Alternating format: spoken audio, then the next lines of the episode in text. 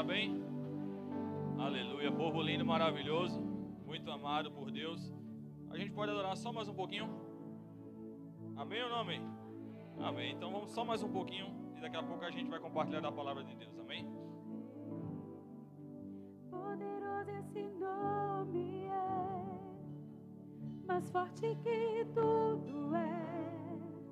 Poderoso esse nome é, nome Poderoso esse nome é, poderoso esse nome é, o nome de Jesus, meu Rei. Poderoso esse nome é, mais forte que tudo é. Poderoso esse nome é, nome Jesus. A morte vencestes, o véu tu rompestes, a tumba vazia agora está. O céu te adora, proclama tua glória, pois ressuscitaste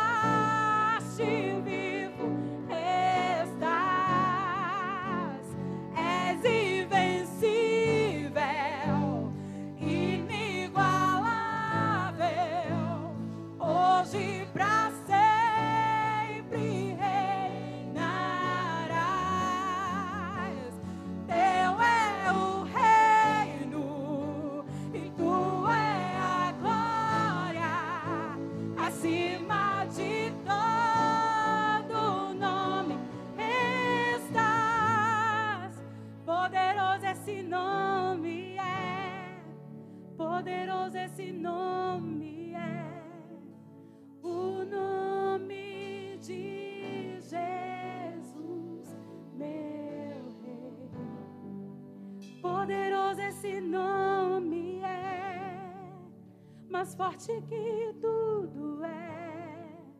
Poderoso esse nome é, nome de Jesus. Poderoso esse nome é, nome de Jesus.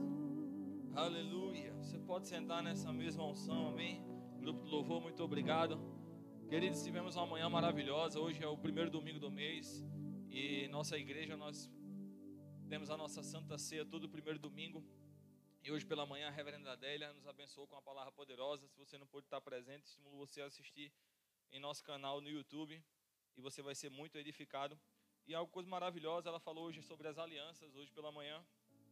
E toda vez que a gente fala sobre Santa Ceia, eu sempre gosto de falar que não é um ritual, mas a gente faz algo em memória de Cristo, em memória daquilo que foi conquistado na cruz do Calvário para mim e para você.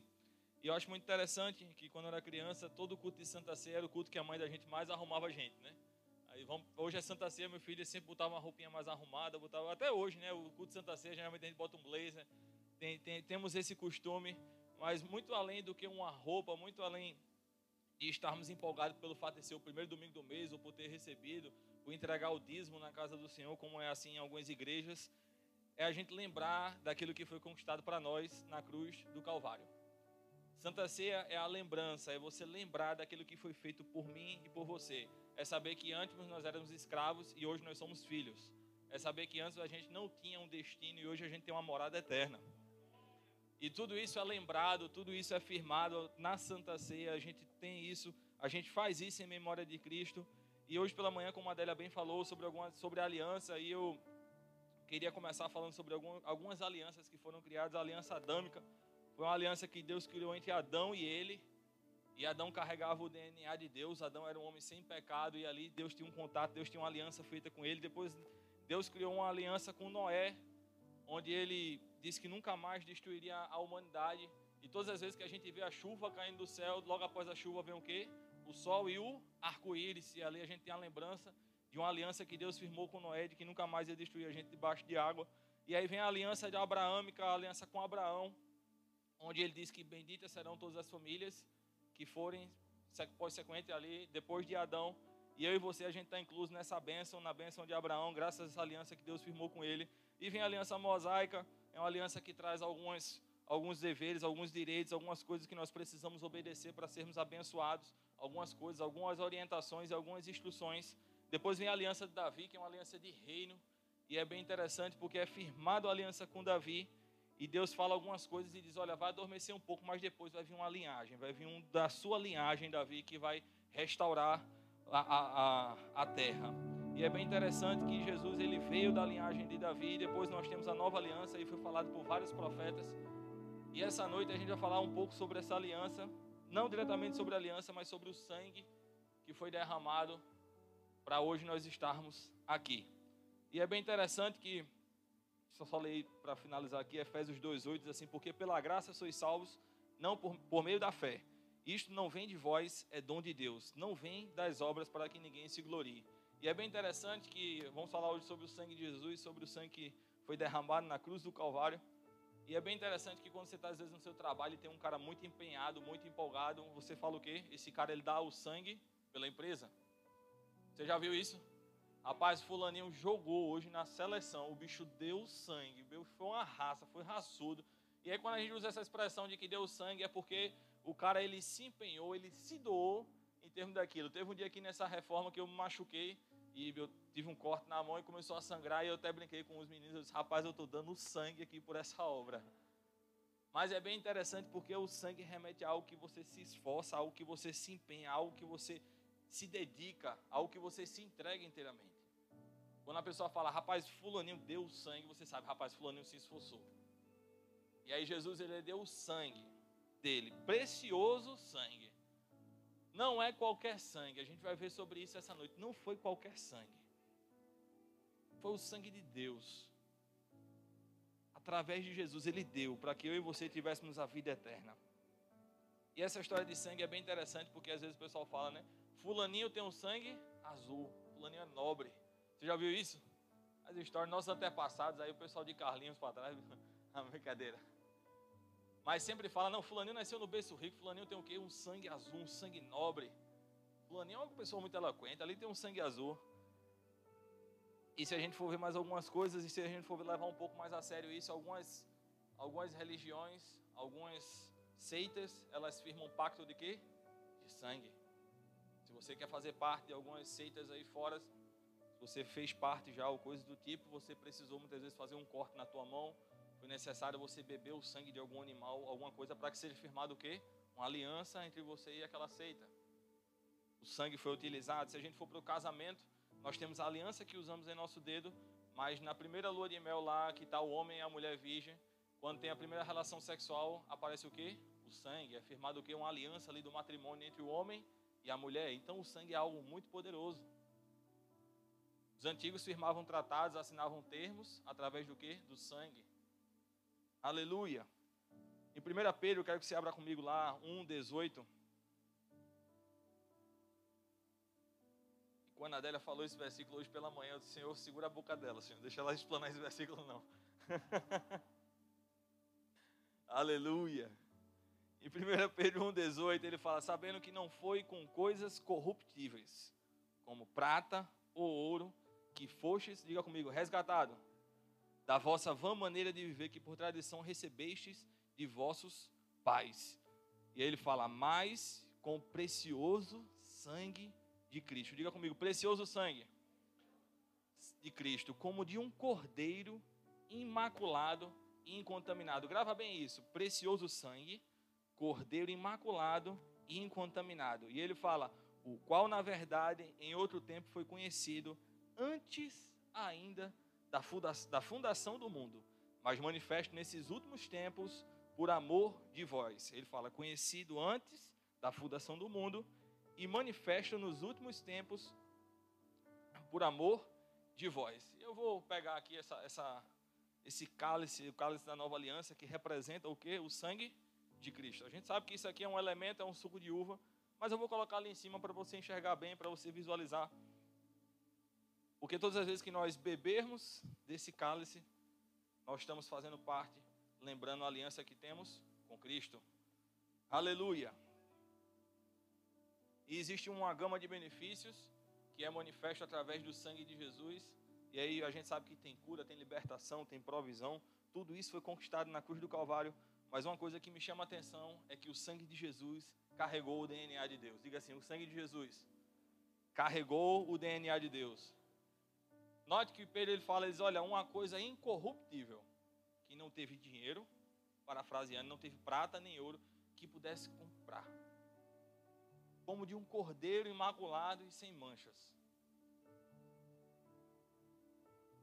Se você prestar atenção aqui, ele fala, o qual na verdade em outro tempo foi conhecido ainda antes da fundação do mundo. Não está se referindo a Jesus aqui quando ele fala sobre antes da fundação do mundo, porque Jesus ele não veio no começo do mundo.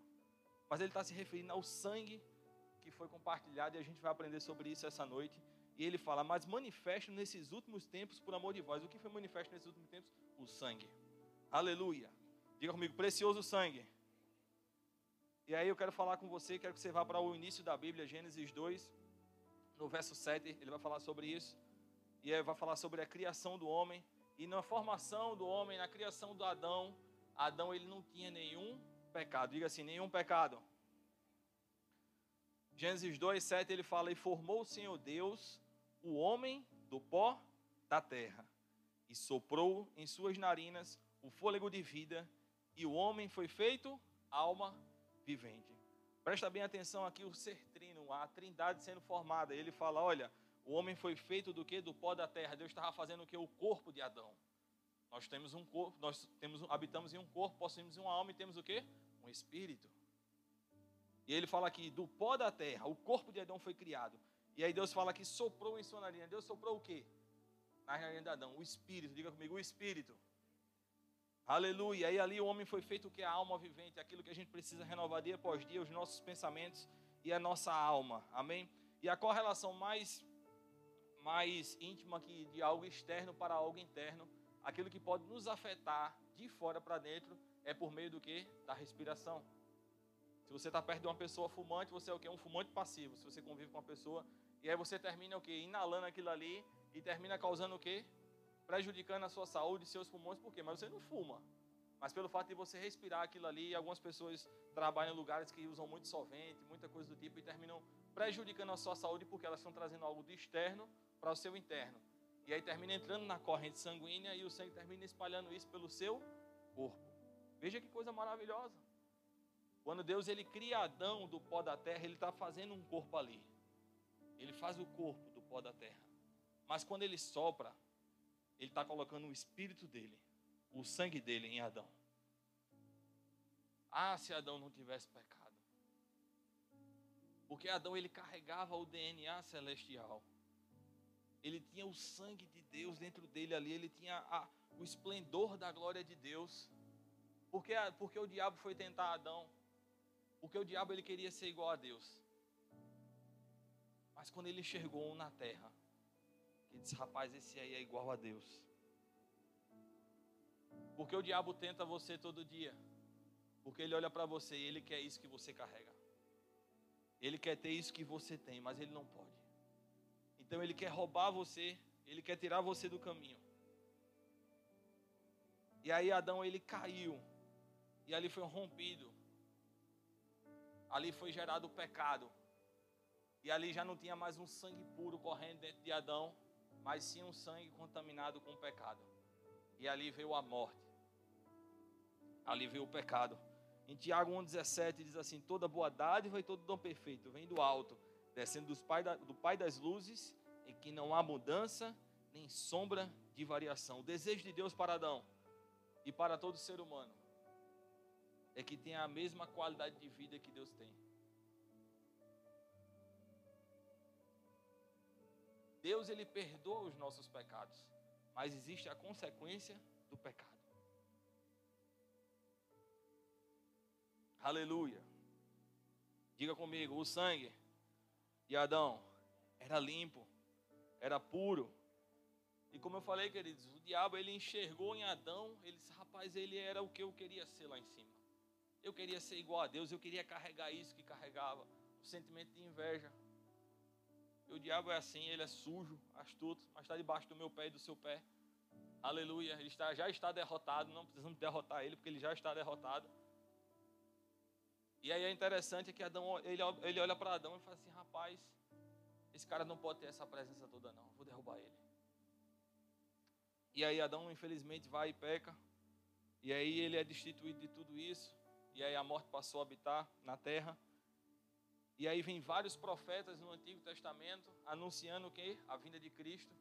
A gente vê Miqueias falando um pouco sobre o nascimento do Messias, onde Jesus iria nascer.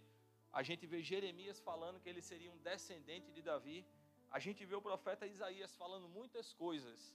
Tu bota para mim, por favor, aqui Isaías 61. É, a gente vê o profeta Isaías falando muitas coisas sobre a respeito de Cristo. E ele fala que Jesus iria vir, que pelas pisaduras de Jesus nós seríamos sarados, mas ele não sabia ainda, ele não desfrutou ainda. E é bem interessante que eu vou ler para você Lucas 4:17, mas pode deixar o 61, Isaías 61. Em Lucas 4:17 ele fala: "O espírito do Senhor Deus está sobre mim, porque me ungiu para evangelizar os pobres, mandou-me anunciar os cativos e libertação aos cegos, a recuperação da vista, pôr em liberdade os oprimidos e proclamar um ano de graça do Senhor." Depois ele enrolou o livro, entregou ao servente e sentou-se e disse a todos na sinagoga. Todos olhavam para ele, então ele começou a dizer: Cumpriu-se hoje esta passagem que está escrita diante de vós. E o profeta Isaías tinha falado muito, muito tempo antes. Em Isaías 61, depois você pode acompanhar. E aí depois vem o profeta João Batista, que ele começa a falar sobre a vinda de Cristo. Ele diz assim: Olha, Jesus vai vir, ele fala que vai vir o Messias eles, olha, arrependei-vos. Ele ainda fala assim: Eu não sou nem digno de tirar as sandálias dos seus pés. E Jesus e João Batista ele prega sobre um arrependimento, sobre a remissão dos pecados, sobre você dar atenção à palavra. E é bem interessante que em Lucas 1:41, você pode, se puder colocar para mim aqui, em Lucas 1:41 relata que ao se encontrar a mãe de Jesus com a mãe de João Batista, ainda quando estava no ventre, teve uma borbulha ali dentro. Lucas 1:41. Ouvindo esta saudação de Maria, a criança lhe estremeceu no ventre. Então Isabel ficou possuída do Espírito Santo. Aleluia, porque estava sendo gerado algo, estava sendo criado algo. João Batista, eu acredito que eram seis meses à frente de Jesus. E ali, quando se encontrou as duas mães, as duas grávidas, e Maria foi compartilhar, o ventre de, de, de Maria Isabel começou a tremer, começou a ter algo diferente acontecendo. E aí nasce o profeta João Batista, ele começa a falar: Olha, vai vir um aí, se arrepende logo. Vai vir um que eu não sou digno nem de tirar as suas sandálias. Eu batizo vocês com água, mas ele vai batizar vocês com fogo, com o Espírito Santo e com poder. Aleluia! E ali, naquele momento ali, veja que coisa maravilhosa, o Espírito Santo desce sobre Maria Isabel. E ali João Batista também é cheio, ele é tocado pelo Espírito Santo. Mas, queridos, tantos profetas anunciaram a vinda de Jesus mas nenhum dele pôde trazer a salvação para mim e para você. Nenhum dele trouxe a salvação. E eu fiquei pensando um pouco sobre isso. Poxa, tantos falaram. Isaías mesmo falou sobre os milagres que aconteceriam, sobre as pisaduras que Jesus iria levar, sobre a paz que ele ia trazer. Jeremias falou sobre a sua descendência, falou que seria no trono de Davi, o reino de Davi. Deus, poxa, Deus poderia ter usado eles mas foi necessário uma semente incorruptível. Eu quero que você preste muita atenção nesse estudo que nós vamos ter aqui essa noite, falando sobre o sangue, porque foi necessário um sangue incorruptível. E Lucas 1:34, se puder colocar para mim aqui, o anjo e disse Maria ao anjo: Como se fará isto, visto que eu não conheço homem algum? Ou seja, Maria era virgem não tinha nenhum contato com nenhum homem. Maria nem casada estava. E respondendo, o anjo disse-lhe: Descerá sobre ti o Espírito Santo. E eu acho que acho muito interessante que ele fala: E a virtude do Altíssimo te cobrirá com a sua sombra. Ah, por isso também o santo que de ti há de nascer será chamado filho de Deus. Uma mulher virgem, queridas, e a gente sabe que para nascer hoje uma criança é necessário uma sementinha do homem com uma sementinha da mulher. Temos crianças, temos não. Então é necessário primeiro que tenhamos a relação sexual e ali vem o espermatozoide contra o óvulo, e ali a fecundação, a fertilização. Ali acontece todo esquema para reprodução. E tanto o esperma do homem como o ovo da mulher carregam o quê? Informações referente ao pai e à mãe. Você concorda comigo? Você está aqui comigo? Mas como é que Maria estava gerando Jesus se ela não teve nenhuma relação sexual? O que desceu sobre ela e virtude foi compartilhada do céu diretamente no ventre dela. Então, no DNA de Jesus não tinha uma geração pecaminosa, não tinha um sangue contaminado, não tinha coisas de antepassados, não tinha característica de um pecador, porque não tinha a sementinha do homem, nem tinha a sementinha da mulher. Veio uma sementinha de Deus, diretamente do alto do trono de Deus, e disse: Descerá sobre ti o Espírito Santo, e o poder do Altíssimo te cobrirá. E é bem interessante, porque foi gerada uma semente no ventre de Maria que não teve nenhuma relação sexual, era virgem. Então ela não carregava nenhum sangue contaminado. Jesus não carregou nenhum sangue contaminado de outras gerações. Jesus não carregou o peso do pecado, o sangue contaminado. Foi uma semente incorruptível. Em João 1,14 ele diz assim: E o Verbo se fez carne e habitou entre nós e vimos a sua glória, como a glória do unigênito do Pai, cheio de graça e de verdade. Aleluia, não tinha semente da corrupção. Aleluia, adâmica, quando o segundo Adão veio. Eu queria colocar o slide, acho que eu passei para o pastor Rafael o texto, se estiver aí. E a gente estudando um pouco mais sobre essa questão de geração de filhos. E eu vi, eu pesquisei isso na internet, eu vi também em um livro. E eu fui pesquisar, e eu queria ler isso para você porque o sangue de Jesus é um sangue incorruptível. Adão ele tinha um sangue incorruptível, mas por conta do pecado, por conta do erro dele, tornou-se corruptível. Mas quando Jesus ele foi gerado, veio uma semente diretamente do céu para o ventre de Maria, e ali não houve a mistura de sangue. E eu disse: "Meu Deus, como é que pode ser gerada uma criança dentro da barriga de uma mulher e não ter essa contaminação? Porque o sangue de Jesus não podia ser contaminado para livrar eu e você, para resgatar eu e você do império das trevas, da morte, da mão do diabo, era necessário um sangue puro. E eu fiquei pensando, eu disse, poxa, na minha cabeça, quando uma criança estava dentro da barriga da mãe, ali estava tudo misturado. Porque quando vai nascer é tanto sangue, né? Tanta coisa que a gente vê, né? Na, na, na, internet. Eu ainda não sou pai, mas já vi tanta coisa na internet, a dar uma, uma agonia, tanto sangue, tanta coisa, aí você fica imaginando, mas ali tem um contato, ali tem uma mistura. E eu estava lendo um livro esses dias e o autor fala sobre isso. E aí eu fui pesquisar na internet, tem a fonte aqui embaixo, você pode ver depois, mas ele fala assim: a placentação ocorre quando inicia o desenvolvimento da parte fetal da, da placenta. Irá ser responsável pela troca de gases.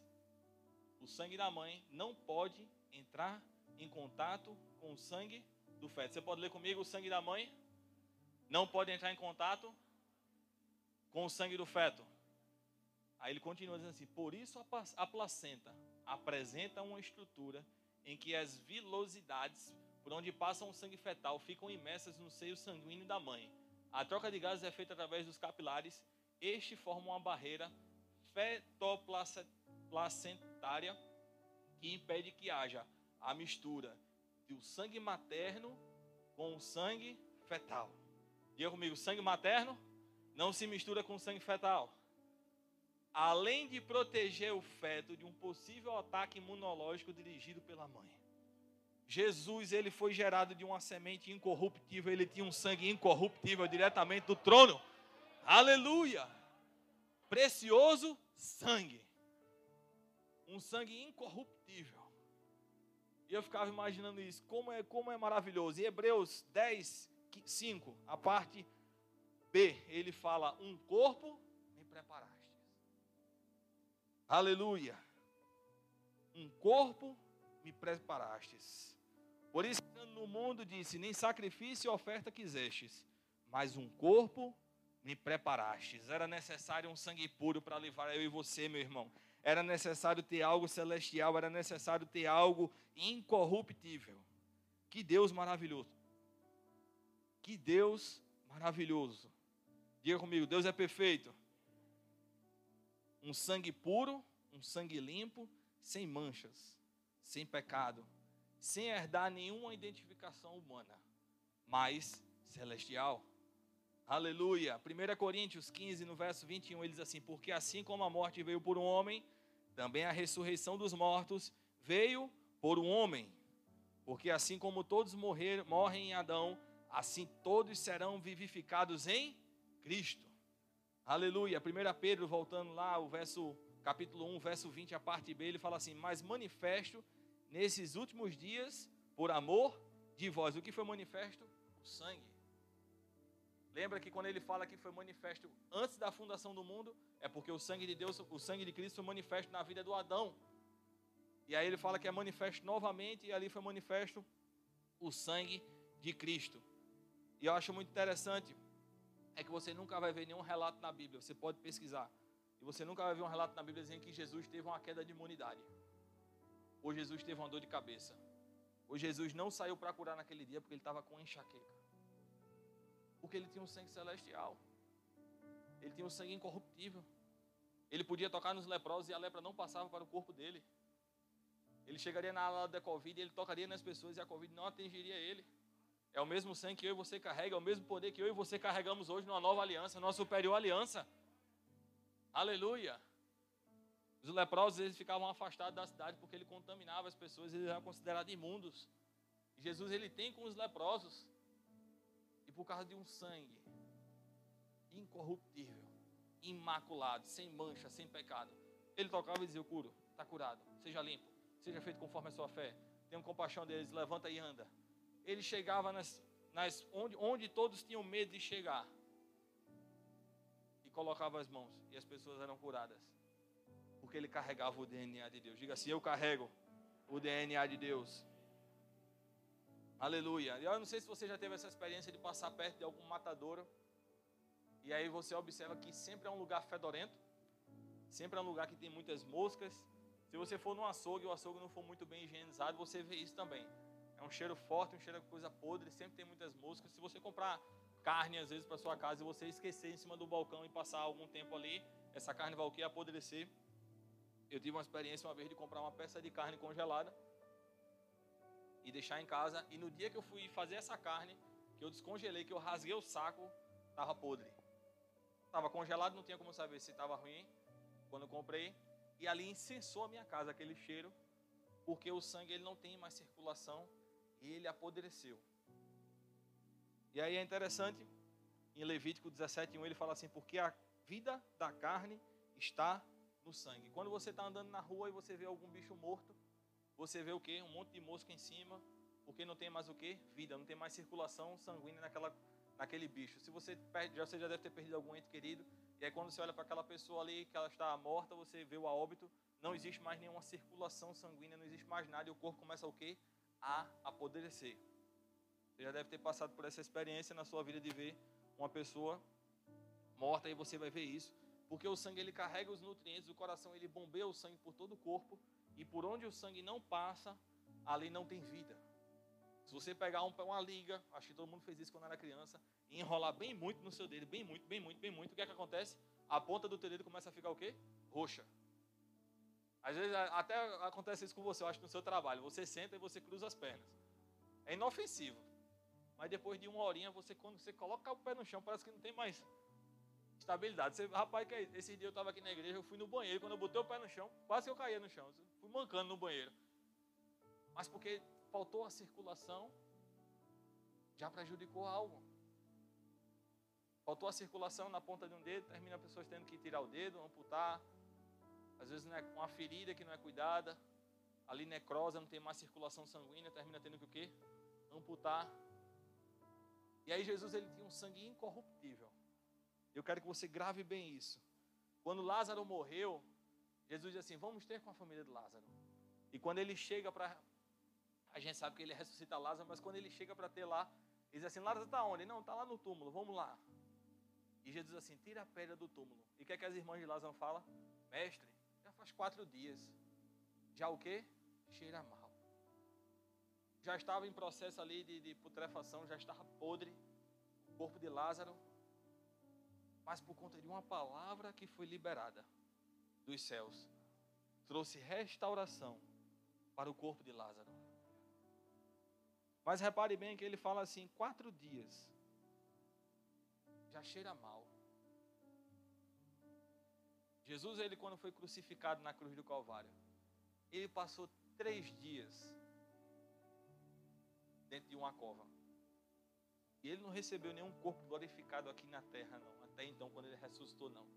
Mas porque o seu sangue era incorruptível, o seu corpo foi mantido até a sua ressurreição. O corpo de Cristo não apodreceu. Quando ele chega para ter cara os discípulos, ele disse: Toca aqui na minha ferida. Toca. Ele chega para Tomé e Tomé quer tocar, diz assim: eu só, eu só acredito vendo, só acredito tocando. Ele diz assim: Toca, Tomé. Olha aqui, ó. Parafraseando. E aí ele até fala, né? Bem-aventurado aqueles que não viram, mas creram. Porque para os discípulos, para o povo naquela época, quando fosse três dias que eles iam procurar o corpo de Cristo, poderia ter algum bicho comido, poderia ter roubado o corpo de Cristo, poderiam ter feito alguma, alguma coisa ruim com o corpo dele. Mas eles nunca, nunca lembraram das palavras de Jesus, de que no terceiro dia ele iria ressuscitar. E o corpo de Jesus, por conta de um sangue incorruptível, foi mantido lá estável, sem apodrecer. Aleluia. E foi necessário, queridos, um cordeiro imaculado para limpar o meu e o seu pecado. Foi necessário esse sangue ser compartilhado diretamente do trono de Deus, comigo e com você, para que hoje nós pudéssemos ter vida e vida com abundância. A Santa Ceia é isso. É nós lembrarmos dos benefícios de Cristo conquistado na cruz do Calvário e saber que foi um precioso sangue que foi compartilhado comigo com você. É saber que a redenção é o reino de Deus passando a habitar dentro de mim e dentro de você. A partir do momento que nós dizemos apenas sim para Jesus, eis que estou à porta do teu coração e bate se você abrir, serei contigo, terei comunhão com você. Jesus não forçou nada a ninguém, mas quando ele veio aqui na terra, muitos achavam que ele construiria algo terreno. Mas ele construiu algo celestial dentro de mim, dentro de você. Aleluia. Aleluia. Precioso sangue. O profeta Isaías, você pode abrir comigo lá em Isaías 53, o verso 4.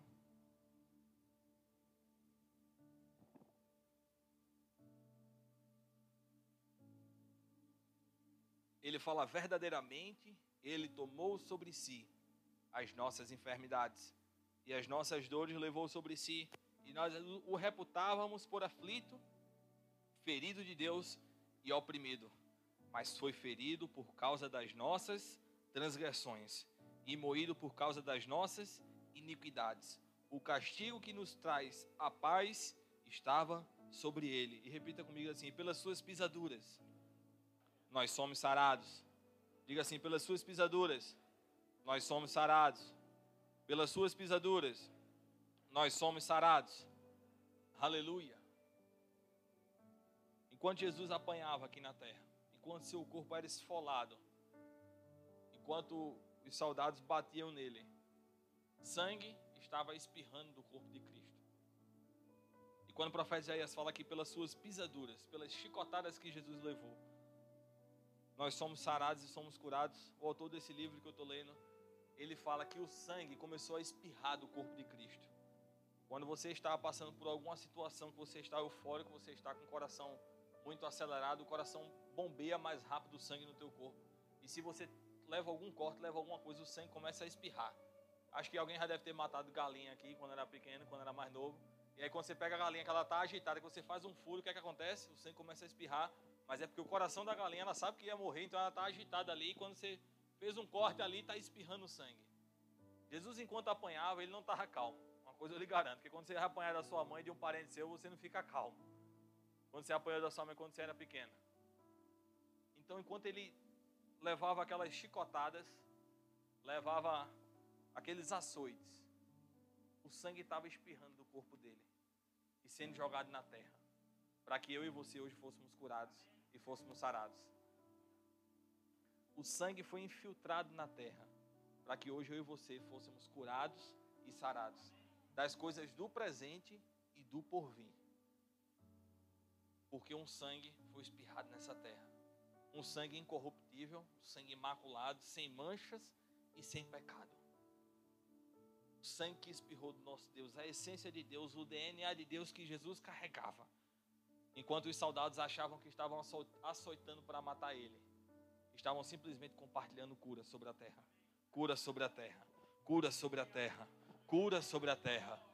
Recentemente eu perdi um parente, ele, ela descansou, foi Covid, e eu, e eu entrei na, na necrotério para fazer o reconhecimento do corpo, organizar a questão do funeral, e ali tinha dois sacos. Eu perguntei se dois sacos, como está sendo estudada ainda essa doença, a gente não sabe os efeitos que pode causar. Então é caixão lacrado, são dois sacos, não pode abrir. E ali colocaram o corpo da pessoa dentro de um caixão, lacraram, lacraram, lacraram. Eita Deus, fala João. Aleluia. Lacraram o caixão totalmente. E enquanto eu estudava, eu disse, rapaz, eles não sabem ainda o que, é que essa doença pode causar se tiver contaminação no solo. Porque as pessoas estão sendo enterradas no chão, então, para não contaminar o solo, eles estão lacrando, estão colocando dois sacos, aquela coisa toda, para não contaminar a natureza. Quanto Jesus apanhava, sangue estava sendo espirrado e estava contaminando cura. Cura, para que eu e você hoje andássemos em cura, em saúde divina. Aleluia. Pelas suas pisaduras nós fomos sarados, nós fomos curados. Por quê? Porque foi compartilhado de um sangue. Foi compartilhado o DNA de Deus. O DNA de Deus foi exposto nessa terra uma semente incorruptível foi enviada para salvar e você, para manifestar cura para mim e para você. Aleluia. Aleluia. Um sangue foi compartilhado. Precioso sangue de Jesus. E a partir do momento que nós abrimos a boca e falamos sim para Cristo, todos os benefícios que esse sangue traz, tudo isso que Jesus compartilhou aqui, toda a sabedoria, toda a bondade, toda a graça, toda a paz, toda a cura, todo o amor, toda a alegria, passa a habitar dentro de mim e dentro de você. Graças ao segundo Adão que veio como um cordeiro, sem mancha, imaculado, sem pecado e sem ter uma descendência pecaminosa, sem ter uma mistura em seu sangue pecaminoso. Puro e limpo, para morrer por mim e por você Olha para a pessoa que está ao seu lado e diz assim: Você é precioso demais. Você foi comprado com um alto sangue. Aleluia. Você foi resgatado com um alto sangue. Com um precioso sangue. Aleluia. E eu queria saber se existe alguém em nosso meio que ainda não entregou a sua vida para Jesus e gostaria de entregar hoje para desfrutar dos benefícios que é manifesto nessa aliança através desse sangue através da vida de Cristo, daquilo que ele conquistou para mim e para você na cruz do Calvário. Tem alguém em nosso meio? Você pode fazer sinal com a tua mão, você pode levantar e a gente vai te receber com muita alegria em nosso meio. Tem alguém? Aleluia. Glória a Deus. Você falar para mim, eu gosto sempre de falar isso isso, um jovem compartilhar isso no JPN, o Aleph. Se você dormir na garagem da sua casa, faz de você um carro. Vamos lá, gente. Se você dormir na garagem da sua casa, faz de você um carro. Se você dormir na cozinha da sua casa, faz de você um bom cozinheiro. Você pode falar para mim, pastor, mas eu vou para a igreja, não bebo, não fumo, mas pastor, eu estou dentro da igreja, eu faço boas ações aí fora, mas não faz de você um filho se você não disse sim para Cristo. Não faz de você um filho, se você não disse sim. Então, não quero insistir nesse apelo, mas se estiver alguém em nosso meio que ainda não entregou a sua vida para Jesus, ou se porventura você se desviou, faz o sinal com tua mão, diz sim para Cristo que Ele está de braços abertos para te receber, a gente também. Tem alguém em nosso meio para ser juntamente conosco? Amém. Eu creio que a cura vai ser compartilhada, se não foi perante a administração, quando você ceiar, você vai estar recebendo o sangue de Cristo em teu corpo e você vai ser tocado e vai ser curado. Amém? Creia nisso que vai ser manifesto.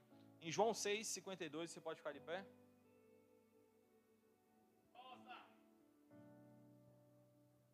Certo, o Deco, né? Certo. Eu vou pedir para direcionar aos conselheiros. Amém.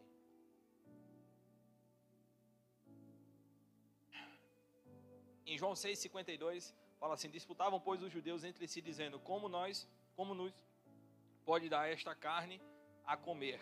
Jesus pois lhe disse: na verdade, na verdade vos digo que se não comerdes a carne do Filho do homem e não beberdes do seu sangue, não tereis vida em vós mesmo. Quem come da minha carne e bebe do meu sangue tem vida eterna, e eu o ressuscitarei no último dia, porque a minha carne verdadeiramente é comida e o meu sangue verdadeiramente é bebida. Quem come a minha carne e bebe o meu sangue permanece em mim e eu nele. Assim como o Pai que vive me enviou, eu e eu vivo pelo Pai, assim quem de mim se alimenta, também por mim viverá.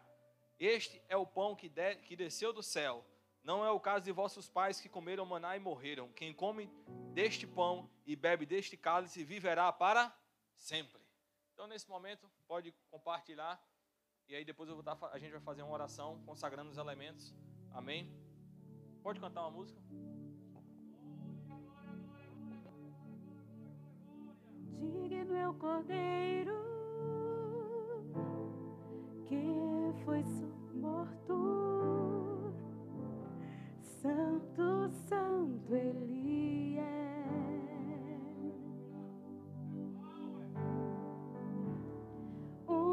Novo cântico ao que se assenta sobre o trono dos céus.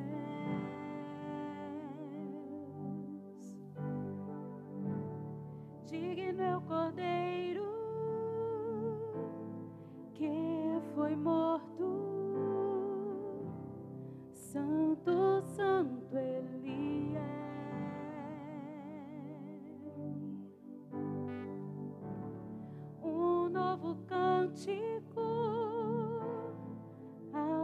ao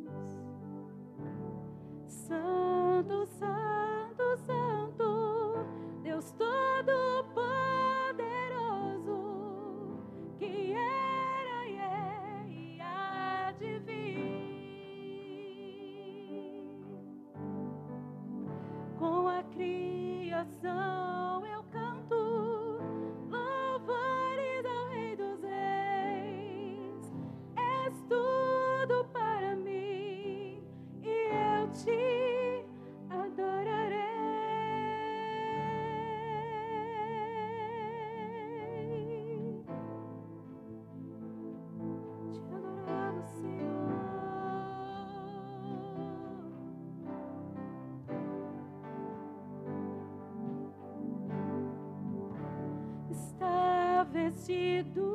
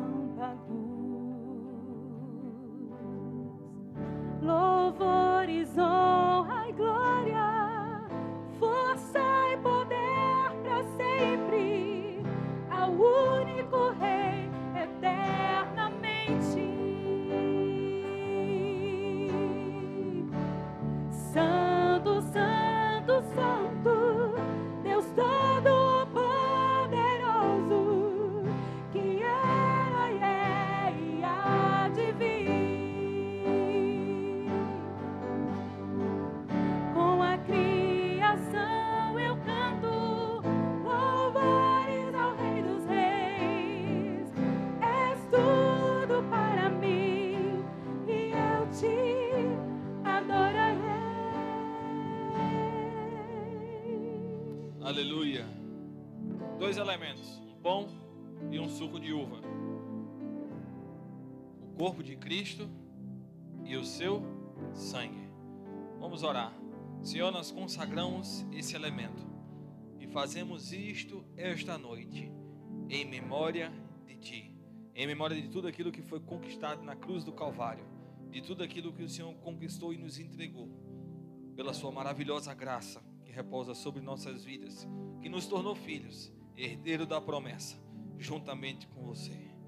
Aleluia. Queridos, em 1 Coríntios 11, 28, ele fala assim: Examine-se, pois, o homem a si mesmo, e assim coma do pão e beba deste cálice. Então vou dar 30 segundinhos para você se examinar. Se você tiver que pedir perdão a Deus, pede perdão. Se você tiver que pedir perdão a alguém, libera perdão em teu coração para essa pessoa, para que você não beba isso e traga condenação para você. Lembra que você está bebendo algo incorruptível, o sangue de Cristo.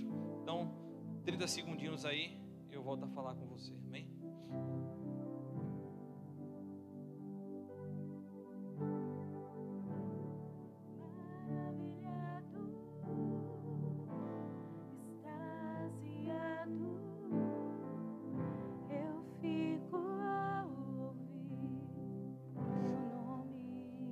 Então, nesse momento, você pode comer o pão, o corpo de Cristo, sabendo que pelas suas pisaduras nós somos sarados e curados. Eu queria que você trocasse o cálice, esse cálice da nova aliança, com alguém que está próximo de você.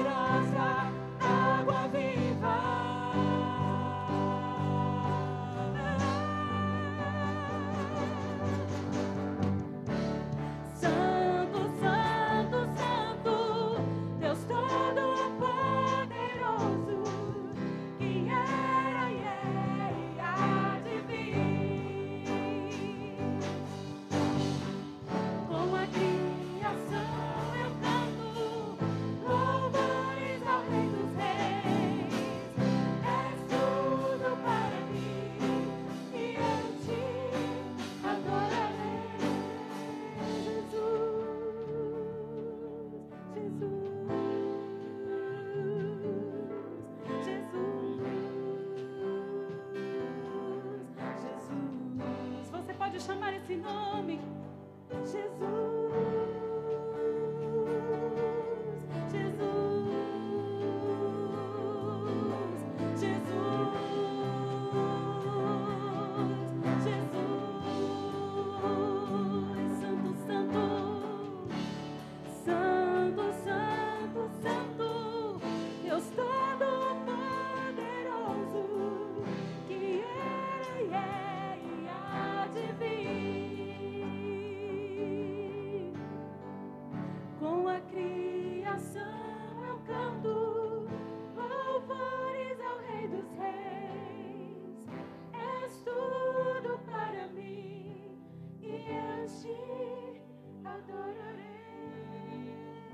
Adorarei. Aleluia.